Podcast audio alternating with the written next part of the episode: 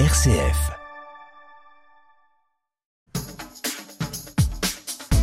Le Mag en Anjou vous est présenté par le Centre spirituel de l'Évière à Angers. Bonjour à toutes et à tous. Alors je vais vous partager un étonnement très perso. Je ne comprends pas pourquoi autant de personnes font constamment la tronche. Alors qu'a priori en France on est bien lotis.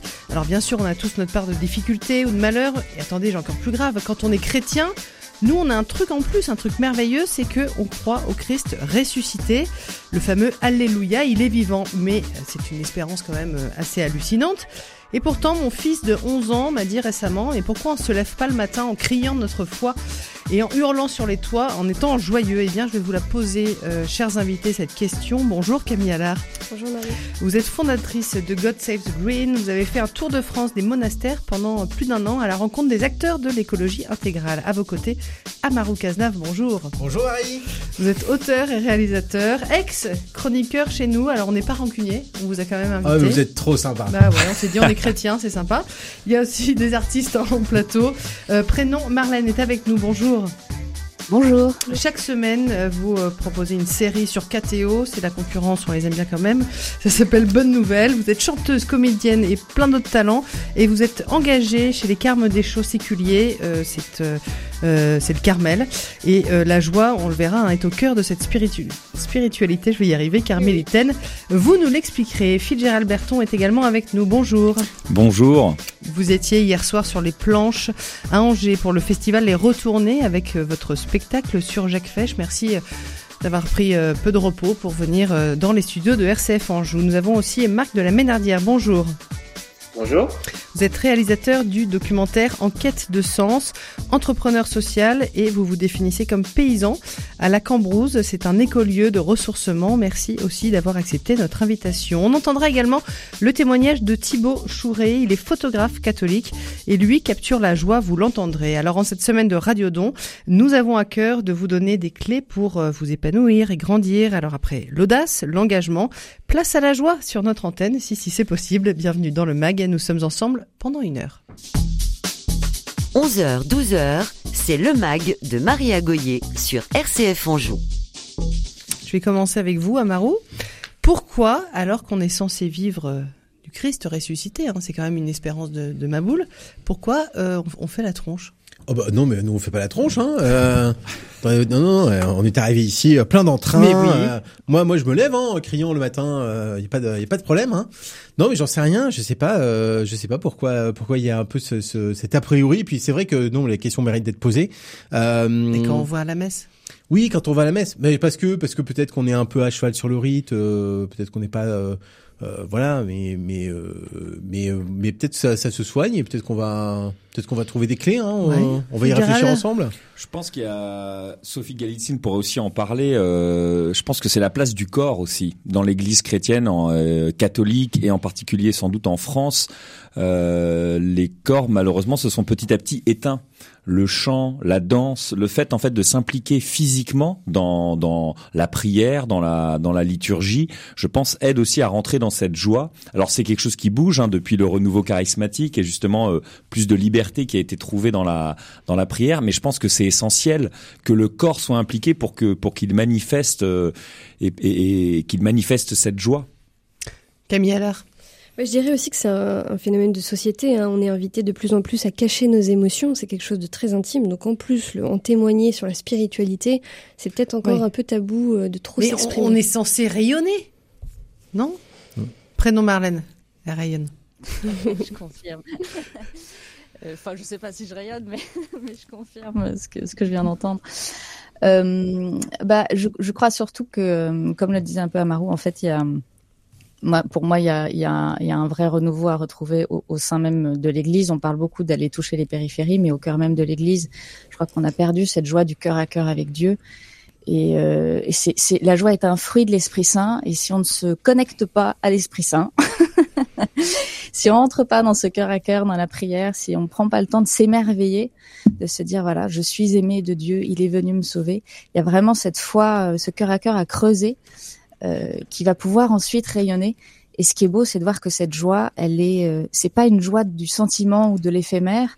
Mm. On peut se dire parfois, euh, ça a pas l'air très joyeux, alors qu'en fait, il y a une vraie joie profonde, mais une joie qui est durable, une joie qui est la joie de Dieu, qui est une joie de l'éternité, qui est pas forcément dans le ressenti, mais qui est une joie de l'espérance et qui est un vrai chemin de bonheur.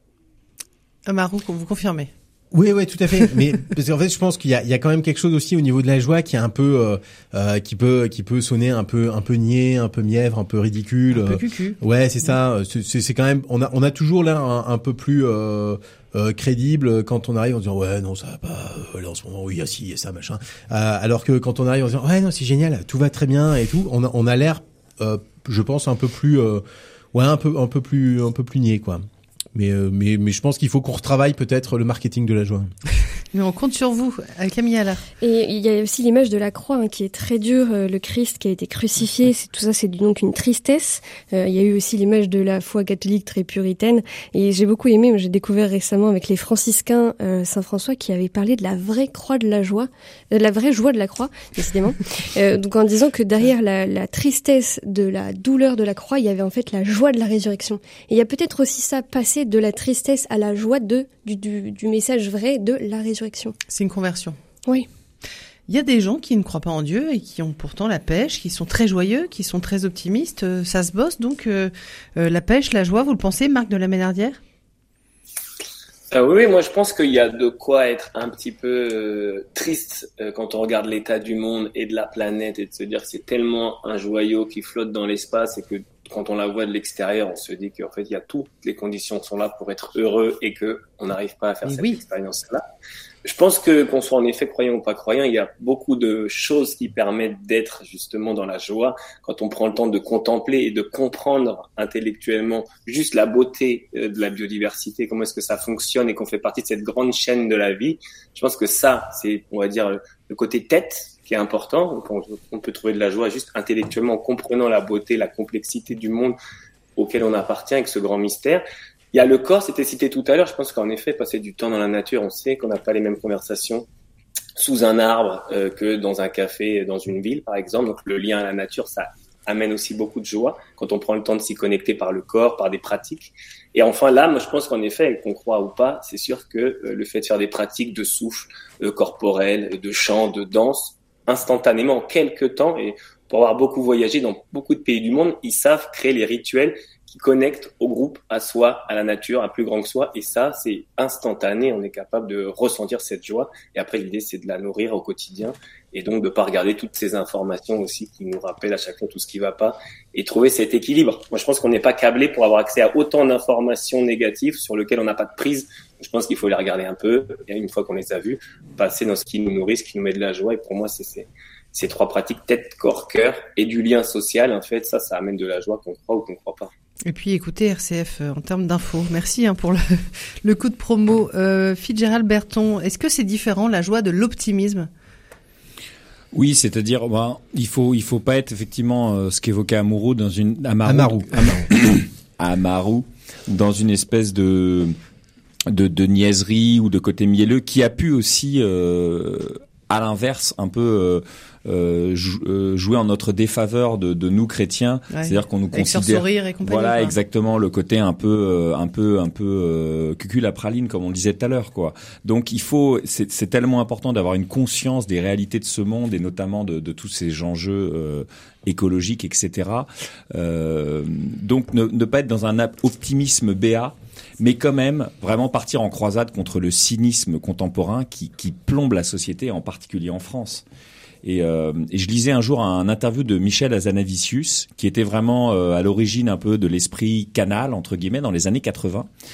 Et j'avais trouvé ça hyper fort et courageux. C'était un interview il y a quelques années. Il faisait une sorte de mea culpa en disant je me sens un peu responsable Du cynisme. de, de cet Ah ouais. esprit Ouais. canal et qui a, qui a été un peu un espèce de cynisme et qui a un peu gangréné les médias et un peu petit à petit la société. Mm. Et je trouvais ça vraiment euh, fort et juste de le reconnaître. Il s'est rattrapé depuis. Euh, oui, oui, peu, bah, avec oui, des films euh, oui, joyeux. oui, exactement, des films joyeux, beaucoup d'humour et euh, plus de légèreté. Mais voilà, de le prononcer, je trouvais ça tellement important parce qu'il il faut le dire et il faut un peu euh, euh, aller vraiment euh, affronter et, et mettre à bas ce cynisme qui, qui plombe les gens et puis et puis qui et puis qui, a- qui atteint des, des, des jeunes de 12-13 ans qui sont déjà blasés quoi. Ah, Et mais Il y a la crise de la vingtaine aujourd'hui. Hein. c'est ça. Ah oui? Ouais, ils sont déprimés à Tout 20 est ans. décalé. Ouais. Bah, il faut, faut, faut, faut remettre de l'espérance là. On va, on va remettre de l'espérance dans tout ça.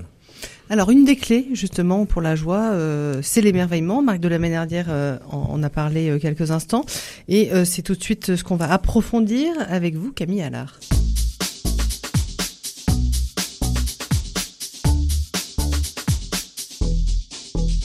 Eh bien aujourd'hui, euh, je vais vous parler de l'émerveillement et je suis vraiment heureuse que euh, ce soit le thème du jour. C'est un point d'entrée pour moi à la conversion écologique. Et pour s'émerveiller, il faut contempler. J'ai fait quelques recherches étymologiques et j'ai trouvé que quand on s'émerveille, c'est ce qui nous frappe d'étonnement et d'admiration. Et les- l'étymologie, la définition de contemplation, ce serait être avec une portion du ciel. C'est quand même merveilleux. Alors, j'ai poussé les recherches, impossible de trouver une source sûre de cette traduction, mais c'est celle que je vais garder parce que je trouve qu'elle est vraiment en phase avec notre chronique, avec la contemplation, l'émerveillement, voilà, tout se relie. Alors comment on fait pour s'émerveiller et pour justement être avec cette portion du ciel? Eh bien, premièrement, on peut utiliser nos sens, regarder avec des yeux nouveaux et naïfs, écouter les bruits qui nous entourent, goûter à la vie pour toucher du doigt la beauté de la création. Alors bref, en version très vulgarisée, c'est redevenir un enfant. Ou en côtoyer, on a parfois des enfants dans notre entourage. On peut en louer. hein. Oui, ça se loue. Moi, je vous prête le mien aussi, si vous voulez. hein. En tout cas, ils ont des passions dévorantes pour des choses qui nous dépassent. Quand j'étais un style de petite section, j'ai vu- j'ai appris l'humilité en voyant mes élèves passionnés par des escargots. Et je peux vous dire que c'est très très long de regarder des escargots. Oui. Et pourtant, ils trouvent ça merveilleux. Il y a plein de choses. Il y a une curiosité naturelle. Bref, pourquoi est-ce que nous, on n'est pas comme ça? Alors, c'est émerveiller, c'est bien sûr être surpris de tout, se réjouir des petits bonheurs. Et on nous parle des enfants et des jeunes comme des exemples à suivre en écologie. Euh, à leur image, on peut aussi tenter, nous, de retrouver une âme d'émerveillement, tel un enfant. Et cela passe, je pense, par l'exercice de la contemplation. Mm. Se poser, écouter les voix du monde dans tout ce bruit, voilà. Apprendre à s'arrêter. Et tout ça, c'est aussi réapprendre à donner de la place à nos émotions. Euh, par- parfois, elles sont refoulées et cachées, c'est vraiment un phénomène de société, je trouve. Mais pourtant, la dimension affective est essentielle. Alors, pour une fois, on arrête de chercher une justification scientifique à tout ce qui se passe devant nous. On observe, on ressent et on savoure. Alors pour euh, relier avec notre émission, en quoi c'est audacieux de s'émerveiller aujourd'hui, vous pensez Camille? Eh bien, on a eu de nombreuses figures écologiques pendant des années qui étaient pessimistes, qui hurlaient, qui étaient agressives. Aujourd'hui, ouvrez vos oreilles. On ne les entend plus. Alors ces personnes ont toujours euh, un engagement euh, très euh, porté, très ouais voilà, avec beaucoup d'ardeur. En tout cas, ils ont ouvert leur cœur à la contemplation. Leur conscience, elle s'est un peu plus émerveillée. Donc finalement, elles sont engagées avec ardeur, mais dans un amour commun et partagé pour la terre, et par admiration et respect pour sa grandeur. Aujourd'hui, leur objectif, c'est plus finalement de hurler plus fort que les autres, c'est de sensibiliser et d'accompagner les hommes pour cheminer dans le respect de la nature. Et bien sûr, on garde toujours un discours urgent sur la conversion écologique, c'est vraiment important. Une main de velours dans un gant de fer. Alors, pourquoi est-ce audacieux? Eh bien, le fruit de l'émerveillement, c'est l'espérance. La confiance en l'avenir, en le monde, en Dieu, ça, c'est très catho. On l'a utilisé quand ça nous arrangeait. Finalement, aujourd'hui, il est peut-être temps aussi de dire qu'on a la foi, l'espérance, la confiance euh, et de montrer que ça, ce sont les clés de l'avenir dans ce climat d'urgence écologique. En conclusion, le mode d'emploi pour euh, la joie, l'émerveillement, euh, Camille? Eh bien, c'est en observant la nature que nous réalisons sa beauté et son merveilleux fonctionnement. C'est en côtoyant des petits enfants avec leur curiosité naturelle qu'on peut aussi nous se questionner. Euh, voilà, et vraiment finalement croire à la puissance du Dieu créateur, sensible, ingénieux, où tout est pensé, tout est beau. Dans ce monde aussi où tout est instantané, il est important de prendre le temps de ralentir, de ressentir. Et si vous êtes complètement perdu avec cette chronique, mais vous cherchez désespérément à retrouver un émerveillement des premières fois, je vous invite à lire un livre qu'on ne présente plus, Jade et les sacrés mystères de la vie de François Garagnon. Comme le disait si bien Jade, aime et tu verras, contemple et tu comprendras, sois tout oui et la vie te traversera d'un torrent de bénédictions. Merci beaucoup Camille Allard, euh, très jolie citation. Finalement, c'est un peu un retour aussi au câlin aux arbres, euh, Marc de la Ménardière? Bah, déjà, bravo hein, Camille, parce que je trouve qu'elle a tout dit. Elle a vraiment résumé, en tout cas, ce que je pense et comment est-ce que la direction que doit prendre aussi la société. C'est très bien dit, c'est simple, c'est poétique. Donc, euh... et pour ajouter là-dessus sur la contemplation et contempler chez les alchimistes et la langue des oiseaux, c'est l'ouverture du temple. Donc c'est peut-être là qu'il y a le lien avec l'ouverture vers un petit bout du ciel en soi. Et quand on contemple, on ouvre son temple intérieur et du coup on est capable de voir ses parallèles, ses, ses correspondances avec euh, différents, différents mondes ou différents aspects de la vie qu'on voit plus forcément. Et que nous, on voit le monde qu'à travers nos sens, mais un chien le voit à travers son odorat, euh, le rat le voit à travers ses moustaches. Donc euh, il y a voilà, il y a plein de manières de le faire. Et pour rebondir sur le câlin aux arbres, alors moi je pense que la science a désenchanté le monde et qu'elle est en train de le réenchanter. Euh, parce qu'on a découvert que faire des câlins aux arbres, en fait, il y a une petite. Euh, quand on fait un câlin à un arbre, il y a l'impression qu'il y a un parasite qui vient, donc il envoie une espèce d'hormone et qui est très bonne en fait, qui enlève, qui enlève du stress en fait. Donc c'est bon pour la santé. Les scientifiques font des câlins aux arbres scientifiquement au-delà de ça, je pense que c'est important. On a découvert qu'il y a même une, bactérie qui s'appelle la Myobacterium vaccae, qui est la champignon bactérie bouse. Et elle, en fait, on se rend compte que quand on, enfin, elle stimule la noradrénaline, et, qui est un antidépresseur. Et donc voilà, mettre les mains dans la terre, euh, passer du temps dans la forêt, et ben tout ça, ça rend joyeux puisque sérotonine, dopamine, noradrénaline, c'est tous ces, tous ces, toutes ces hormones qui rendent heureux. Donc oui, faire des câlins aux arbres, passer du temps dans la nature, ça rend heureux et c'est prouvé scientifiquement, même si c'est, on n'avait pas besoin des scientifiques pour le savoir, on l'avait expérimenté, mais en tout cas, les deux parties de notre cerveau peuvent faire des câlins aux arbres maintenant. Amaru, on peut être joyeux même si on passe pas de temps dans la forêt ou dans la nature? Pourquoi vous dites ça Parce que vous croyez vraiment que je passe aucun temps dans la nature, c'est ça Je suis un parfait citadin Oui. Selon vous Ouais. Euh, Bah, non, mais c'est je- vrai. Oui, bah c'est vrai. Oui, oui. Bon, bah oui, je, je reconnais. Euh, oui, oui, je pense euh, carrément. Et en fait, euh, je vais pas répondre à votre question. je, je rebondis un peu. Euh, non, oui, parce que je, me- je, me, je me doute bien que Newton, il a pas euh, la pomme, c'est pas tombé par hasard. Il devait probablement faire un câlin à un arbre quand euh, quand il a une toute pomme qui lui est tombée sur le, le coin du museau, non Oui. C'est certainement ce qui s'est passé. Enfin, je vois que cette explication. Euh, mais si vous voulez voir des scientifiques qui contemplent des choses, je vous conseille la chaîne YouTube euh, Les Lueurs. Euh, sur laquelle je travaille. Euh, et en fait euh, où nous avons interviewé un, un astronaute euh, qui nous explique justement euh, comment il a il est devenu astronaute et, sa quête un petit peu de euh, de, de, de- l'émerveillement. Euh, il nous explique que quand il était enfant il a il passait du temps à regarder une chenille se transformer en papillon et que pour lui c'était vraiment euh, extraordinaire et que ça lui a donné vraiment euh, et ça l'est. De fait ça l'est. Et euh, c'est c'est fou en fait. Euh, et donc effectivement qu'en contemplant la nature ça lui a donné euh, vraiment la soif et l'envie de bah, de, de, de, de la comprendre et puis euh, et puis donc d'aller plus loin. Et ce sont des gens qui ont un optimisme vraiment euh, euh, on a l'impression inébranlable donc euh, donc c'est Il faut s'accrocher. euh, euh, Ouais, en fait, euh, j'aime bien entendre ce genre de témoignage parce que parce que je, je- ça ça ça pousse justement à être à être optimiste, à vouloir voir les choses euh, du bon côté. Et, et quand on entend comme ça des, des grands noms de la science ou des gens qui ont qui ont pu aussi observer la Terre euh, d'un autre point de vue que que le nôtre, euh, entendre qu'ils sont qui sont eux plein d'entrain, qui parlent de l'avenir avec euh, avec enthousiasme, euh, bah ça fait plaisir. Prénom Marlène. Euh, Oui. Nos auditeurs le voient pas. Vous êtes à Paris, apparemment.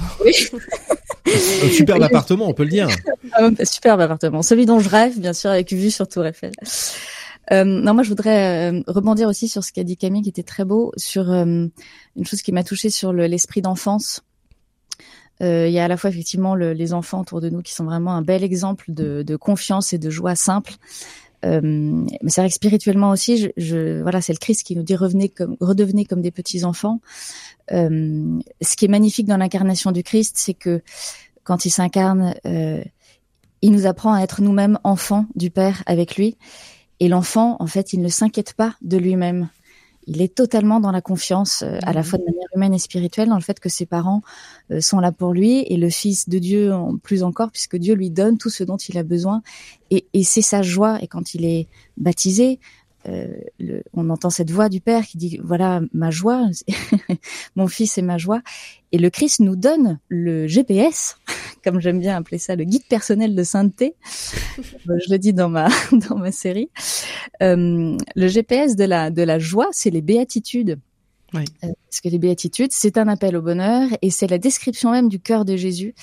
Pour moi, c'est vraiment un GPS de tous les jours puisque euh, au Carmel, je suis engagée donc comme on le disait tout à l'heure dans un ordre séculier, on prononce des promesses de pauvreté, chasteté, obéissance selon notre état de vie. Hein, bien sûr, il ne s'agit pas de jeter sa télé par la fenêtre, mais euh, dans l'esprit des béatitudes. Donc c'est vraiment quelque chose qui me qui m'accompagne au quotidien et, euh, et la contemplation dont on parlait aussi, euh, est au cœur pour euh, euh, justement être en lien avec le cœur du Christ, parce que on devient ce qu'on contemple. En tout cas, c'est le, c'est la quête que qu'on poursuit dans ce dans ce cœur à cœur, dans la prière de l'oraison, qui est une prière silencieuse, euh, où le but c'est le c'est l'union à Dieu, donc de devenir. Plus on contemple ce qui est beau et joyeux, plus on va rayonner et être Christophore.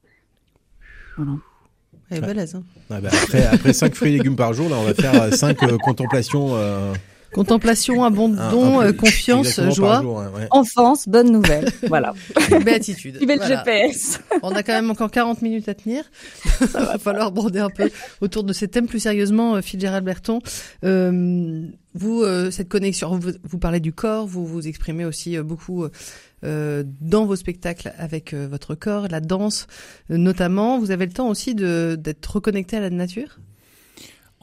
Moi, ce qui m'a beaucoup intéressé quand je suis devenu comédien il y a une dizaine d'années, c'est effectivement de me rendre compte que la qualité du comédien, c'était d'avoir une espèce d'attention décuplée et de un peu euh, essayer de booster tous ses sens.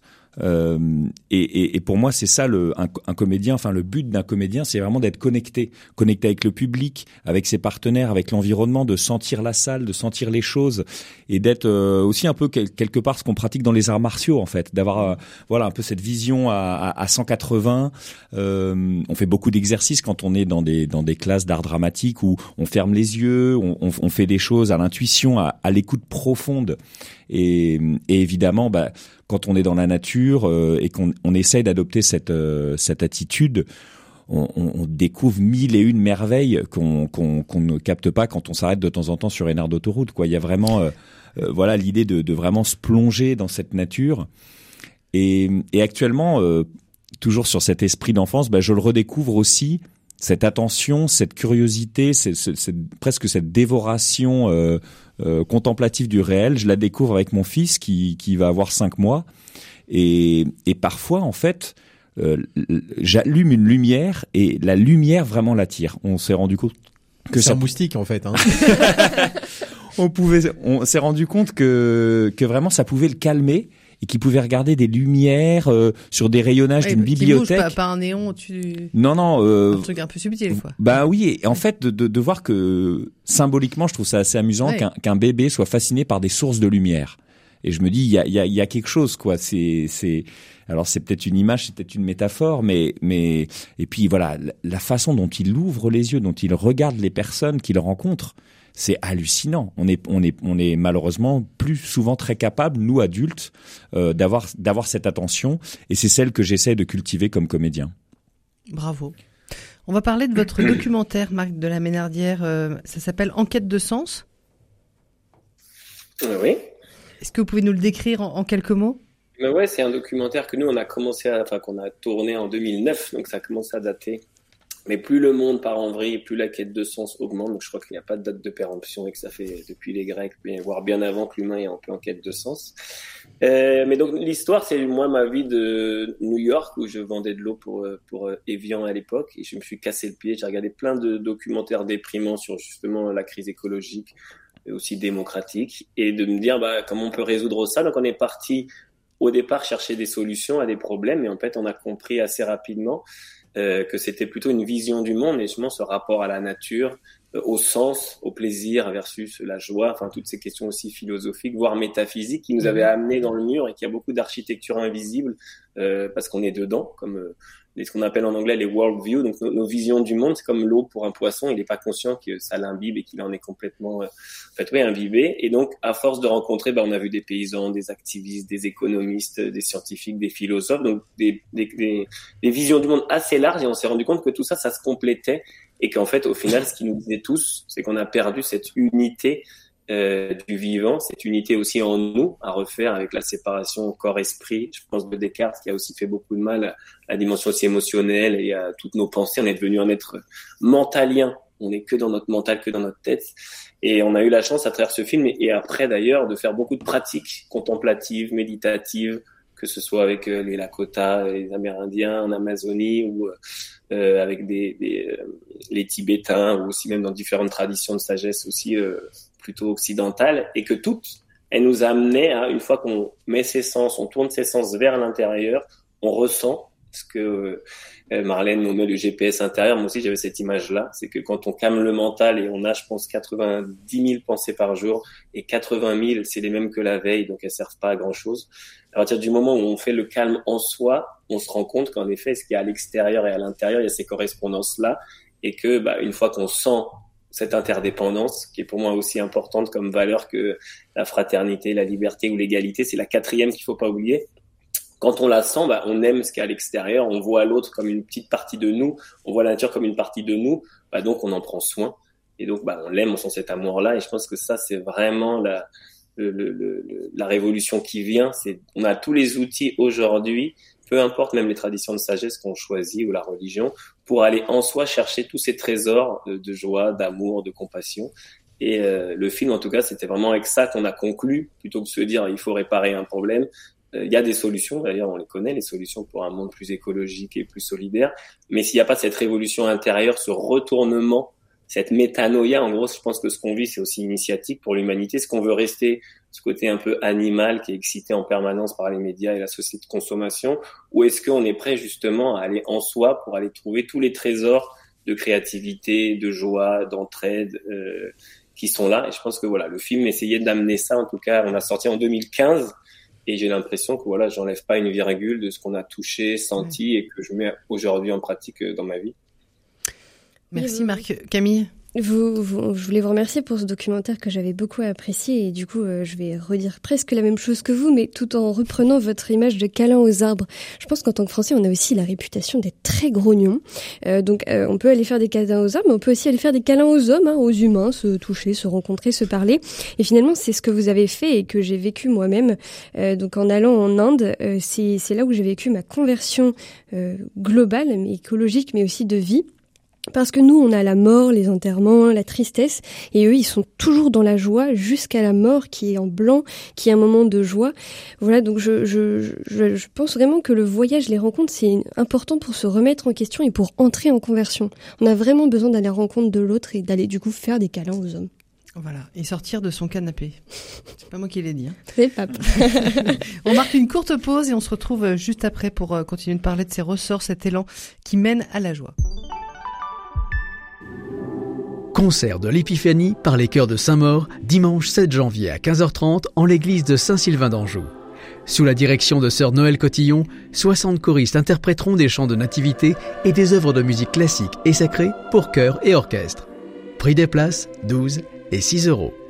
Réservation sur chœurdesaintmaur.fr.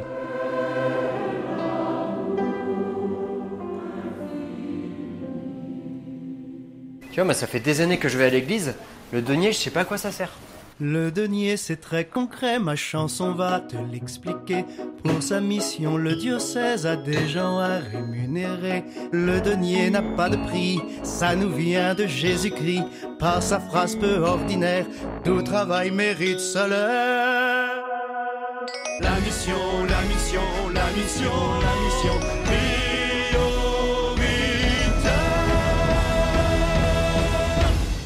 Et où est-ce qu'on donne du coup? Sur don.diocèse49.org. Ah Vie spirituelle et vie quotidienne, c'est le MAG sur RCF Anjou avec Maria Goyer. On parle de la joie sur notre antenne avec un joyeux plateau. Nous avons plusieurs invités. Euh, Amarou Cazenave, bien connu euh, sur les ondes de RCF Anjou, auteur, réalisateur. Vous pouvez aller voir euh, ce qu'il fait aujourd'hui euh, et qui ne lui laisse plus de temps pour venir sur RCF Anjou. Ça s'appelle Les Lueurs, Les Lueurs sur la chaîne YouTube. On en parlera aussi. nous avons Fitzgerald Berton qui était hier soir hein, pour le festival Les Retournés. C'est marrant parce que juste avant la pause, notre Euh, autre invité, Marc de la Ménardière, parlait de, de ce retournement. Un festival de théâtre y est consacré, ça se passe à la Cato en ce moment, c'était vous euh, hier euh, à l'Amphibazin. Donc Marc de la Ménardière, qui est réalisateur du documentaire En quête de sens. Vous avez fait aussi un virage vers un, un écolieu de ressourcement, on en reparlera aussi, ça s'appelle la Cambrose. Et puis nous avons en visio Prénom Marlène, qui fait des spectacles et aussi une série qui s'appelle Bonne Nouvelle chaque semaine sur KTO. Prénom Marlène, la joie pour vous, alors vous êtes au cœur de la spiritualité carmélitaine par votre engagement au carme des chaux séculiers. Euh, la joie, c'est important pour vous de la, d'en faire des spectacles, des séries télé, de, d'y aller, quoi? Mais oui, en fait, euh, je, bon, je suis tombée dans la marmite étant petite. Hein, moi, je... grande déconneuse, euh, un virus transmis par mes parents, de grandes parties de rigolade en famille, et surtout, ça a été, euh, c'est vraiment une grâce parce que j'ai beaucoup appris dans la joie. J'ai un papa qui et une maman qui tous les deux ont toujours essayé de trouver le moyen le, le plus le plus léger et intelligent pour me faire comprendre certaines choses. Et souvent, ça passait par une métaphore, par le rire, par la joie. Et, et en fait, ça m'a beaucoup. C'était tellement naturel et ancré en moi que quand j'ai commencé à faire mes, mes, projets chrétiens, ça a été vraiment un appel intérieur pour lequel j'ai pris du temps pour discerner. Et j'avais à la fois ce désir de faire un spectacle musical qui, euh, qui raconte la rencontre avec euh, Dieu dans l'âme euh, et le fruit de la joie. Euh, et le fait de transmettre la bonne nouvelle dans ma série comique. Alors c'est vraiment, c'était un rêve depuis très longtemps de faire une série comme ça. Et, euh, et, pour moi, le, le but aussi, c'est de, bah, c'est d'annoncer des bonnes nouvelles qui n'ont pas l'air d'en être. Donc, ces bonnes nouvelles, je me suis pris une porte. Bonne nouvelle, je suis petite, je suis pauvre, je suis nulle, voilà. Et de se rendre compte qu'en fait, c'est une bonne nouvelle parce qu'avec Dieu, tout devient une bonne nouvelle et tout devient occasion de rentrer euh, en, relation avec lui. Et il vient transcender toutes nos pauvretés euh, voilà, donc oui, c'était évidemment au cœur et, et, euh, et en fait c'est un l'humour, euh, la joie, la louange aussi dans la musique. Il y a vraiment quelque chose qui ouvre le cœur et qui qui ouvre le cœur à cette à cette joie divine. Euh, bah, c'est des moyens privilégiés et universels. Là, ça touche vraiment de manière très large. Et c'est ce qui m'intéresse aussi, c'est de pouvoir toucher tout le monde. Chacun, chacun a à boire et à manger en fait à la fois dans le spectacle et la et la série. On s'y retrouve dans la série. J'ai une vingtaine de personnages. Moi, je suis comme un enfant. je rejoins d'ailleurs ce que dit euh, ce que disait Fitzgerald tout à l'heure. Euh, en tant que comédien, c'est vrai qu'on a aussi à être euh, à avoir une certaine disponibilité parce que c'est pas toujours facile quand on est sur scène, on doit jouer le spectacle ou alors tourner. Et peut-être on a vécu quelque chose de difficile avant, ou il y a eu une mauvaise nouvelle. Et pourtant, euh, devant la caméra ou devant le public, il faut être disponible mmh. pour le pour le projet, pour les gens qui sont là, qui n'en ont rien à faire de savoir que vous avez eu un problème juste avant d'entrer sur scène. et ma série, parfois, je me dis mais euh, il y a la guerre, il y a des choses super dures, et là, je, je suis censée faire bonne nouvelle. Alors aujourd'hui. C'est pas toujours évident à faire, donc ça demande vraiment une disponibilité intérieure et ça, pour moi, ça rejoint, euh, ça rejoint ma vie en tant que carme séculier avec les béatitudes. C'est la première béatitude, heureux les pauvres de cœur. Et la pauvreté, c'est pour moi, c'est vraiment une histoire aussi de disponibilité, voilà, de se faire pauvre de soi pour recevoir la vraie joie, pour pouvoir la transmettre, parce qu'en fait, c'est pas la nôtre. Et on n'a pas besoin de la ressentir pour la transmettre. Oui, c'est contagieux, en plus. oui, oui, oui, heureusement. c'est un peu euh, casse-gueule de, de, je sais pas, casse-gueule de, de, se lancer dans des spectacles sur la joie, euh, alors que c'est pas hyper. Euh... Bon, on peut pas dire que le spectacle sur Jacques Fesch ouais, soit très joyeux. C'est un très bon exemple. Non, non, non, non, mais je, je, je, ben à... je pense que c'est vraiment le paradoxe de ce spectacle, donc qui raconte la, la conversion en prison de ce condamné à mort, Jacques Fesch, dans les années 50.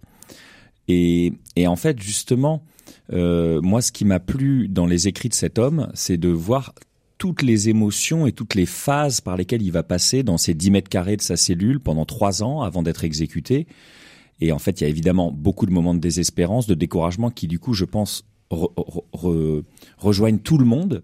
Et il y a aussi ces moments de, de joie, d'exaltation, d'apaisement. Et justement, le témoignage d'une spectatrice qui n'était quelqu'un qui était quelqu'un qui n'avait pas la foi et qui me disait voilà bon son sa relation à Dieu ça me parle pas trop mais c'est vrai que j'ai été marqué par l'apaisement de cet homme mmh.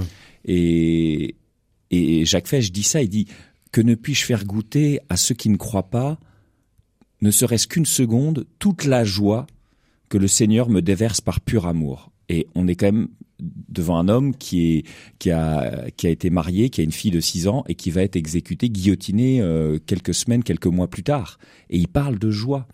Donc c'est vrai que c'est une espèce de leçon, euh, et, et, évidemment le mot a déjà été prononcé, c'est l'espérance que lui donne cette foi euh, chrétienne, qui va lui permettre de nourrir cette joie et, voilà et le maintenir en vie dans un dans le maintenir en vie dans le couloir de la mort. Amarou. Oui, non, mais c'est vrai parce que pour avoir vu plusieurs fois le spectacle de, de, de Fitzgerald sur Jacques Fesch, euh, c'est vrai que de prime abord, on se dit, euh, on va voir un mec là pendant euh, une heure, une heure, euh, dans, dans, dans une cellule de 9 mètres carrés. Euh, a priori, oui, ça devrait pas être très très joyeux, mais mais il y a il y a vraiment euh, il y a vraiment ça au bout du tunnel. Je trouve qu'il y a il y a une il y a cette forme de libération et et en fait je trouve je trouve que c'est t'as raison, c'est un, c'est un, une leçon une leçon de joie d'espérance avec avec un contexte qui lui a priori ne ne l'est pas. Donc c'est vraiment, vraiment j'ai pu jouer souvent le spectacle aussi en prison et c'est vrai que quelque part, ben voilà, pour ces personnes détenues, quand ils le voient, ils se disent mais c'est incroyable comment ce gars réussit à, à transformer le truc. Quoi. À transformer le truc alors que lui, il était dans la pire des situations. Et, et souvent, certains disent bah ouais, nous, euh, enfin ça va aujourd'hui, il n'y a plus la peine de mort, Dieu merci. Euh, mais c'est vrai que quand on le voit lui, ce qu'il arrive à, à, retrouver comme comme comme force, comme joie intérieure, comme paix aussi. Il parle beaucoup de, de la paix qu'il qu'il retrouve. Et ben euh, voilà, ces, ces personnes détenues sont extrêmement inspirées. Mais en fait, je pense que tout un chacun, enfin clairement, voilà, on se dit lui qui est dans la pire des situations, s'il arrive à retrouver de la joie, c'est que nous, on faudrait un peu qu'on se bouge les, les fesses, quoi. Mmh. Marc de la Ménardière, euh, après votre euh, documentaire qui s'appelle Quête de sens, vos, voyages, vous avez euh, aujourd'hui un lieu qui s'appelle La Cambrousse, un écolieu de ressourcement. vous vous définissez comme paysan, donc entre New York et, et votre boulot et aujourd'hui le, métier de paysan. Racontez-nous cette aventure aussi. Euh, bah, c'était la conclusion du film, qui était un Indien qui s'appelle Satish Kumar. Et à la fin de toute cette quête, justement, je dis, qu'est-ce que je vais faire? Et il me dit, bah, ne cherche pas de travail, mais invente un mode de vie à toi, en fait. Invente un mode de vie qui te ressemble avec cet autre imaginaire et qui t'ait du temps, notamment, pour célébrer. Lui, il insistait beaucoup sur la célébration et qu'on n'a plus le temps de célébrer, qu'on a des vies, en fait, qui, on a de l'argent, mais nos vies, en fait, sont très pauvres pour lui. Et du coup, bah, j'ai dit oui. Euh, j'ai mis un peu de temps avant d'accepter son conseil, puisqu'il y a toujours entre l'idée et le passage à l'acte, des fois c'est un peu long. Euh, et donc l'idée, voilà, c'était de créer un lieu où il y ait une dimension, en effet, euh, agricole, et ça, je pense que c'était important, prendre soin de la terre et cultiver. Permaculture et tout ça, oui. Voilà. Cette dimension était importante. Il y a une dimension d'accueil avec ma compagne qui est aussi thérapeute. Je pense qu'il y avait, en fait, j'avais vu des lieux un peu partout sur la planète où bah, il y avait besoin de justement euh, se rassembler et d'avoir des moments pour euh, vivre du sacré. Je pense que le, sacré, pareil, j'aime bien dans la langue des autres, le sacré, sacré. Et quand on a euh, ce rapport-là, en fait, on est là pour créer des choses et prendre soin aussi de la création. Euh, voilà, c'était l'idée qui est une dimension accueil où justement les gens puissent venir se ressourcer, s'aligner, se régénérer, pour après repartir dans le monde. Mais une fois qu'on a remis les mains dans la terre, les doigts dans la prise, entre guillemets, et de partir avec ce petit GPS intérieur. Et donc toutes les pratiques que moi j'avais pu expérimenter dans les différentes traditions de sagesse ou dans différents pays, voir comment on pouvait trouver ces outils-là pour, en pas longtemps, recréer de la fraternité, du sens. Et c'est assez fou de voir qu'il faut, c'est toute une vie de conditionnement, mais des fois il suffit que quelques jours, quand on crée le bon contexte, le bon environnement, pour que les humains bah, se remettent dans leur axe et se disent bah oui en fait je veux il y a plein de peurs il y a plein de conditionnements il y a plein de choses qui m'appartiennent pas mais quand moi je prends le temps de partager mes peurs mes doutes et d'avoir cette espérance là bah, derrière il y a des vrais chemins de vie qui bifurquent et c'est beau de voir ce que les gens font après donc voilà, ça c'est aussi moi mon optimisme et mon espérance, c'est qu'en fait ça va vite de reconnecter l'humain à l'essentiel quand il y a les bons outils, le bon contexte, la, la, bonne posture. Donc voilà, ce lieu répond à ça et à la dimension, je pense, qui est très importante aujourd'hui, c'est du prendre soin. Donc on essaye de prendre soin des gens, des animaux, de la terre et d'en faire une philosophie de vie. Et on essaye, mais j'arrive pas toujours, mais c'est un peu l'enjeu, euh, c'est de diviser un peu mon temps en trois. Et je pense que c'est ce que faisaient aussi les franciscains à une époque. C'est une partie, un tiers de contemplation, un tiers de travail euh, manuel ou de la terre ou d'autres choses, et un tiers au service de, la communauté ou des autres. Donc, il y a un projet d'école. Là, la semaine dernière, on a pu racheter aussi une, petite école du village. Donc, l'idée, c'est qu'il y ait vraiment cette dimension aussi sociétale. Donc, c'est un peu ça la cambrousse, c'est de venir, hop, euh, déconditionner, lever les voiles et prendre soin et se réaliser de la, la chance qu'on a aussi d'être euh, en ce moment, même si cette époque fait peur, elle a aussi euh, l'ouverture vers beaucoup de choses euh, sont possibles de faire aussi. Donc je pense que moi j'ai pas mal de jeunes, on en parlait tout à l'heure, qui viennent, qui sont éco-anxieux et pareil, ça prend pas longtemps de montrer à quel point la nature aussi elle est capable de se régénérer, l'humain aussi. Donc en fait, si on fait que les constats, on est déprimé, mais dès qu'on est en groupe, euh, dès qu'on met les mains dans la terre, dès qu'on construit des choses ensemble, on se rend compte de tout ce qu'on est capable de faire avec nos mains, euh, notre tête et notre cœur, et que je crois que c'est Christiane Singer qui dit Dieu n'a que nos mains aussi pour bâtir le monde qui vient. Et donc je pense que c'est bien de se mettre en route et de le faire tester, même quelques jours, à d'autres pour remettre en, route cette espérance qui est l'essence dont on a besoin pour euh, continuer cette route. ça fait envie? Bah oui, justement, je voulais, je voulais vous demander, euh, j'avais vu votre documentaire il y a quelques années, je voulais savoir où était ce lieu et si on peut passer, y faire un séjour, euh, comment ça se passe concrètement? Quels sont les tarifs? Voilà. Eh ouais, nous, on est, on est, on, est dans les deux Sèvres. Là, je suis en train d'écrire, je sais pas si ce sera un one man show, on parlait de la joie ou pas, ou, euh, ou un spectacle, mais c'est du rêve américain au rêve de Sévrien et comment passer de l'imaginaire des cowboys à celui des Indiens donc de ce monde mécaniste, matérialiste et marchand à ce côté plus organique, mystérieux et abondant. Et donc ça, on s'est dit que voilà, les deux serres finalement, c'est un lieu où moi j'ai réalisé que j'avais de la famille. Je le savais pas hein, au moment où je suis où j'ai signé ça, je je, je savais pas et j'ai réalisé qu'il y a 500 ans, j'avais des ancêtres à, à 5 kilomètres de là, donc comme quoi la providence des fois ça, ça fonctionne bien. Et, euh, et donc voilà, on est à une heure, euh, on est à enfin, on est à une petite demi-heure de New York s'appelle la Gatine et, euh, et on peut venir. C'est soit nous on faisait beaucoup de, de séjours, il y en a certains qui s'appelaient enquête de sens d'expérience. Euh, c'était justement d'expérimenter tous ces concepts-là. Et euh, là, on est en train de revoir un peu le programme. Ce qu'on va faire, souvent, c'est soit des, euh, on a des stages de permaculture, on a des stages autour de la connaissance de soi, on a des stages autour de justement de, de la transition sociétale. Donc, on est en train de refaire le programme là D'accord. pour, pour cette année. Mais l'idée, c'est c'est de venir passer voilà deux trois jours et puis on a une fois par an ce qu'on appelle les conversations de la Cambrousse, où on fait venir euh, souvent bah, euh, des acteurs du changement, des poètes, des philosophes, euh, des artistes, pour parler justement euh, du lien, du soin et de l'interdépendance. Donc ça, c'est aussi notre occasion de venir sur le lieu, voir ce qui se passe. Dont le thème était l'émerveillement en septembre, hein, il me semble. C'était rendre contagieux l'émerveillement avec ah, voilà, des forestiers, avec euh, des, euh, des, agriculteurs. Voilà. Donc ça, c'était beau de voir qu'il y a de, de quoi s'émerveiller, et notamment des institutrices qui amènent leurs enfants dans la forêt. Et c'était fou de voir à chaque fois les, les prises de conscience des enfants euh, ouais. et qu'on est plus intelligent dans la nature, elle le confirmait, et que même après quelques années, elles gardent ce lien, enfin les enfants gardent le lien, la connexion au vivant. Donc ça s'apprend l'émerveillement, ça s'éduque en fait. C'est euh, Rabindranath Tagore, un, un poète indien qu'on aime beaucoup avec Amaru, sur lequel on a souvent échangé, qui indiquait que les, les, les cours devraient avoir lieu en extérieur, sous, sous les arbres. C'était une de ces euh, voilà indications euh, pédagogiques euh, pour la pour la scolarité des enfants. Et malheureusement depuis le petit poussé, ben, ça n'existe plus. Il y a eu des ratés. Euh, Camille, vous... Oui. Euh, pardon, Tagore lui il dit it's not learning about nature, it's learning from nature. Donc on ne doit pas apprendre sur la nature, mais apprendre de la nature. Mm. Ça, on paraît un autre renversement. Non, c'est l'émission de la punchline. C'est top. Camille Allard, euh, vous qui avez fait le tour de France des monastères, est-ce que là, euh, euh, ce qu'a créé Marc de la Ménardière, c'est un peu le, le, le, monastère, je mets pas d'église avec un grand E dessus, hein, mais quelque chose de 3.0 dont on a besoin aujourd'hui, ou comme le tiers le Lévière, ou eh ben, euh, alors j'étais en Tour de France des monastères en conversion écologique, donc pas les plus écolos, mais en tout cas qui donnaient euh, vraiment, euh, qui vivaient de manière, on va dire, euh, selon Saint Benoît, donc a vraiment un, un, équilibre de vie, une autonomie, etc. Euh, je sais pas si, enfin, si c'est un effet de mode. En tout cas, oui, euh, déjà les monastères sont un lieu de ressourcement, hein, mais comme on le disait, il y a peut-être un, un, selon les communautés qu'on va visiter, ouais. plus de discrétion sur la façon d'exprimer de, sa joie et son amour. Euh, en tout cas, pour avoir été confiné pour le coup dans un monastère pendant trois semaines, c'est long, euh, mais surtout j'y ai côtoyé des personnes qui venaient expérimenter la vie et euh, la capacité d'être en autonomie d'un monastère, donc des gens qui voulaient créer des communautés autonomes, euh, complètement éloignées de la foi, avec des visions du monde à l'opposé des nôtres, et qui venaient du coup apprendre de euh, la vie et du mode de vie, du ouais. fonctionnement d'un monastère.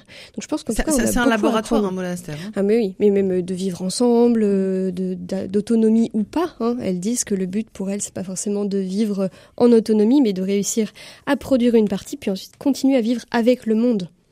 Ouais, non. On a beaucoup à apprendre des, des communautés monastiques aujourd'hui. Prénom Marlène, euh, ça, ça, vous dit quoi ce, ce, genre de lieu comme euh, la Cambrousse ou, euh, ou des tiers-lieux aussi euh, euh, d'acteurs du changement qui, qui se créent ici et là?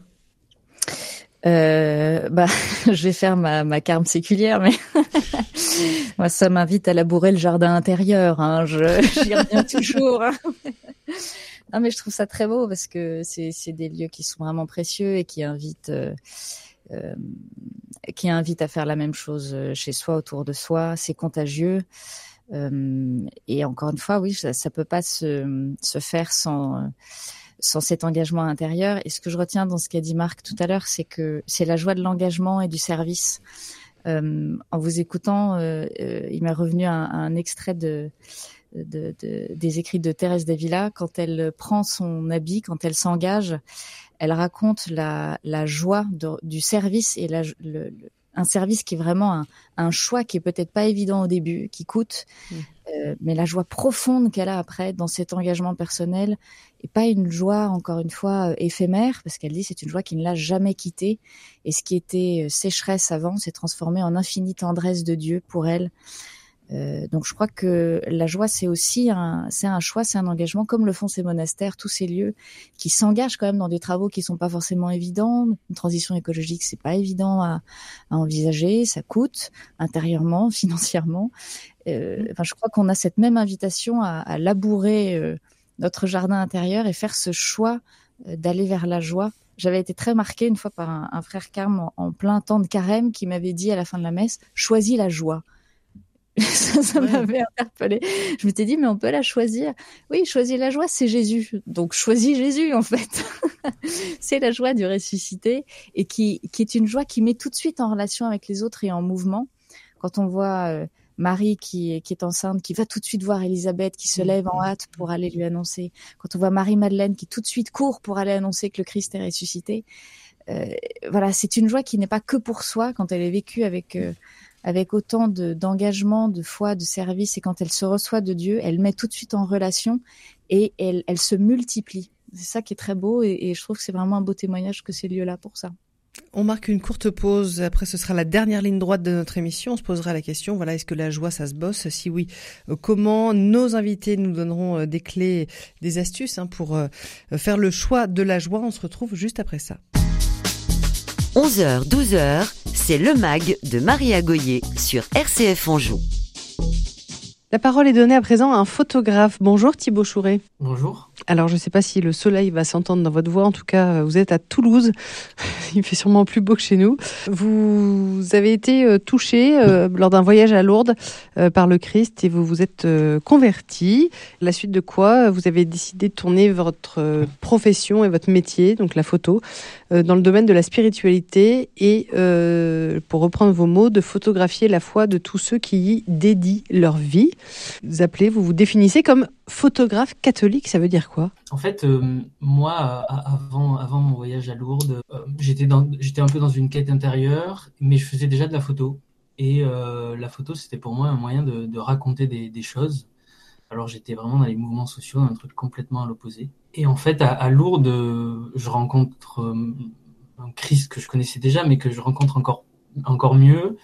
Je rencontre son église euh, et en fait, ça change tellement ma vie étant donné que la photo est, déjà euh, quelque chose qui, qui, qui, fait partie de moi, c'est un peu ma façon de m'exprimer. En, tout cas, ça, convertit aussi ma vie et aussi mon travail. En fait, je voulais témoigner de ce que j'avais vu. Euh, moi, j'ai eu, euh, j'avais jamais vu, c'est bête, hein, mais j'avais jamais vu de catholique prier. J'avais jamais vu de catholique tout court, je crois. J'avais jamais vu de religieuse. Et en fait, j'arrive à Lourdes et je me prends en fait une, claque. Et je crois que naïvement, euh, je crois, je croyais que personne n'avait jamais vu ça. Et donc, le, le premier désir, c'est euh, regarder ce qui se passe, regarder ce qu'il y a ici. Alors en fait, Lourdes, tout le monde, enfin tout le monde, beaucoup de gens connaissent, mais moi je connaissais pas, et donc en fait, naïvement, j'ai voulu montrer à ce qui se passait, et en fait, euh, ça a pris euh, l'entièreté de ma vie. Vous êtes témoin de la joie euh, quand vous prenez des photos? Oui, je crois que dans ma quête avant, c'était ce que je cherchais. Je cherchais cette plénitude là que je ne trouvais pas. Euh, alors j'ai flirté avec d'autres religions, avec euh, d'autres formes de, philosophie, de pensée, c'est, je, le raconte de temps en temps, mais à Lourdes, la première fois que j'arrive, je vois une religieuse, c'était une sœur dominicaine du Saint-Esprit, et elle a genoux et elle prie, et dans le visage, elle était heureuse. Et j'avais jamais vu ça ailleurs. Moi, je viens des évangéliques et euh, ils ont euh, toutes les qualités du monde, mais je, n'avais pas retrouvé cette joie euh, sur un visage. Et en fait, je crois que c'est ce que je poursuis avec la photo depuis, depuis tout ce temps maintenant. Donc vous pourriez dire qu'à travers vos photos, vous arrivez à capturer cette joie? Je crois. Et je crois que les gens la voient parce que je la partage sur les réseaux sociaux et et je reçois beaucoup de messages et, euh, et je crois que oui, euh, c'est un peu la joie de la foi. ça, ça rend heureux et je crois que c'est communicatif. Et comment, ce sera ma dernière question, comment ça, ça vous nourrit personnellement, Thibaut? Disons qu'on est dans une société où on essaye de se nourrir de beaucoup de choses. Et en fait, euh, ça nourrit pas vraiment, on a toujours soif. Euh, et cette joie-là, c'est un peu la, ce que disait euh, Saint François d'Assise, c'est la joie parfaite. Elle ignore pas la souffrance, hein, mais elle se met au-dessus. C'est un peu un positionnement. Et c'est une joie euh, dans laquelle on se lasse pas. Moi, c'est vraiment. Euh, je sais pas si on peut parler de drogue, mais en tout cas, c'est mon essence maintenant. La vie, la vie était trop triste avant ça. Merci Thibaut. En tout cas, on peut trouver votre profil notamment sur Insta. Je rappelle votre nom, c'est Thibaut Chouret. Merci beaucoup. Vous êtes implanté à Toulouse, mais j'imagine que vous bougez partout en France. Merci beaucoup Thibaut, à une prochaine fois. Avec joie. Amarou, j'imagine que c'est bien de donner la parole à des drogués de Dieu. C'est ce que vous faites aussi dans, dans, dans une, quelque sorte dans les lueurs. Dans les lueurs, c'est tout à fait euh, tout à fait ça. Donc c'est un, un média euh, un média digital dans lequel en fait on donne la parole à des personnalités qui ont eu des virages de vie et qui viennent euh, nous témoigner un petit peu de la manière dont eux-mêmes ont, ont, réussi à s'en sortir quelque part. Quelles sont les bah, quelles sont les lueurs sur leur route qui se sont dévoilées et grâce auquel ils ont réussi à trouver un nouveau sens en fait dans leur vie. Et je pense que euh, en écoutant ces témoignages-là, c'est inspirant, c'est motivant, ça donne, euh, ça rejoint les gens parce que on les rejoint par les failles. Hein. Euh, je, je, ne vous apprends rien, Marie. Vous, vous savez que c'est mon leitmotiv, ça. Et, euh, et que, euh, eh bien, dans nos propres vies, on peut, ça, ça peut nous aider vraiment à, à trouver des nouvelles ressources pour nous-mêmes euh, réussir à devenir des lueurs un peu pour les pour les autres, quoi. Quelques noms. Vous parlez de de personnalités. On va, on va citer quelques noms, évidemment. Patrick Sébastien, euh, Eric Emmanuel Schmitt, euh, euh, Chicandier, on a eu euh, Benjamin Castaldi. Euh, enfin voilà, on a on a toutes sortes de gens. Il y a des il y a des témoignages en préparation avec Gad Elmaleh notamment. Et, et donc donc voilà, donc c'est c'est du beau monde qui qui se livre peut-être qui se met un peu à nu. Qui se met à nu exactement. C'est-à-dire qu'on va chercher vraiment la personne derrière le personnage et on fait tomber les masques pour pour essayer de de rentrer vraiment en profondeur avec eux. Et ça marche vraiment. Euh, enfin, je veux dire, euh, ça, ça, ça fonctionne à chaque fois. Non, non, il n'y a pas de faux semblant. Jonathan qui, qui euh, euh questionne, laisse vraiment les personnes s'exprimer et il est vraiment dans une dimension d'écoute, ce qui fait que on n'est jamais déçu. En fait, il y a, y a, vraiment. Il y a une sincérité. Il y a une grande sincérité et une grande profondeur à, à chaque fois. C'est vraiment les, les, les promesses qu'on essaye de tenir sur sur chacune des interviews. Marc de la Ménardière, on parlait de ce monde un peu tristoun, qui va mal, qui va vite. Néanmoins, il y a quelques lueurs, c'est le cas de le dire. Euh, cette soif de vérité, vous vous la touchez du doigt à travers la cambrouse ou euh, aussi euh, les accompagnements que vous faites? Il y avait cette idée de Marlène de dire choisir la joie. Je pense que j'aime bien cette phrase de choisir, donc exclure. Donc en fait, il faut aussi exclure ce qui est des, sont des, freins à la joie. Et, et je pense qu'en effet, ce que je disais tout à l'heure, c'est assez rapide de toucher la joie. Après, ce qui est long, c'est de la garder. Et je pense que ça, ça se cultive et que c'est vraiment euh, comme un jardin aussi, hein, si on file la métaphore, de dire euh, avec quoi je nourris euh, cette terre intérieure, c'est-à-dire quelle, quelle pratique spirituelle j'ai, qu'est-ce que je mets dans mon esprit, qu'est-ce que je regarde comme film, comme série, comme livre, et avec quel type aussi de, de fréquentation de gens avec qui est-ce qu'ils nourrissent ma joie ou pas, sans exclure tous ceux qui vont pas ou qui sont pas forcément les plus joyeux. Mais je pense que c'est important de cultiver cette joie-là et par euh, ce qu'on lit, ce qu'on regarde, avec qui on est, les pratiques qu'on fait, euh, et exclure ce qui n'en donne pas et ce qui dévie. Moi, j'ai découvert il y a pas longtemps que la racine du mot péché, c'est une erreur de visée. Donc, c'est manquer la cible, manquer le but. Qu'est-ce qui nous fait à chaque fois manquer le but, la cible? euh, de notre joie Et une fois qu'on est là, ben voilà. Moi, mon père, il avait toujours cette phrase, c'était il y a plus de joie à donner qu'à recevoir. et que en effet le, le plaisir, bah, ça vient, ça part, donc ça a un goût de mort. À la fin, ça laisse toujours insatisfait, alors que la joie, c'est quelque chose de durable, de stable. Et donc voilà, la toucher et une fois qu'on l'a touchée, la cultiver et puis une fois qu'elle est partie, refaire ce qu'il faut pour la retrouver et après hop euh, la renourrir à nouveau par des pratiques. Je pense que oui, ça c'est et ça va vite. Moi, c'est ça que je me dis, c'est que ça peut être fulgurant.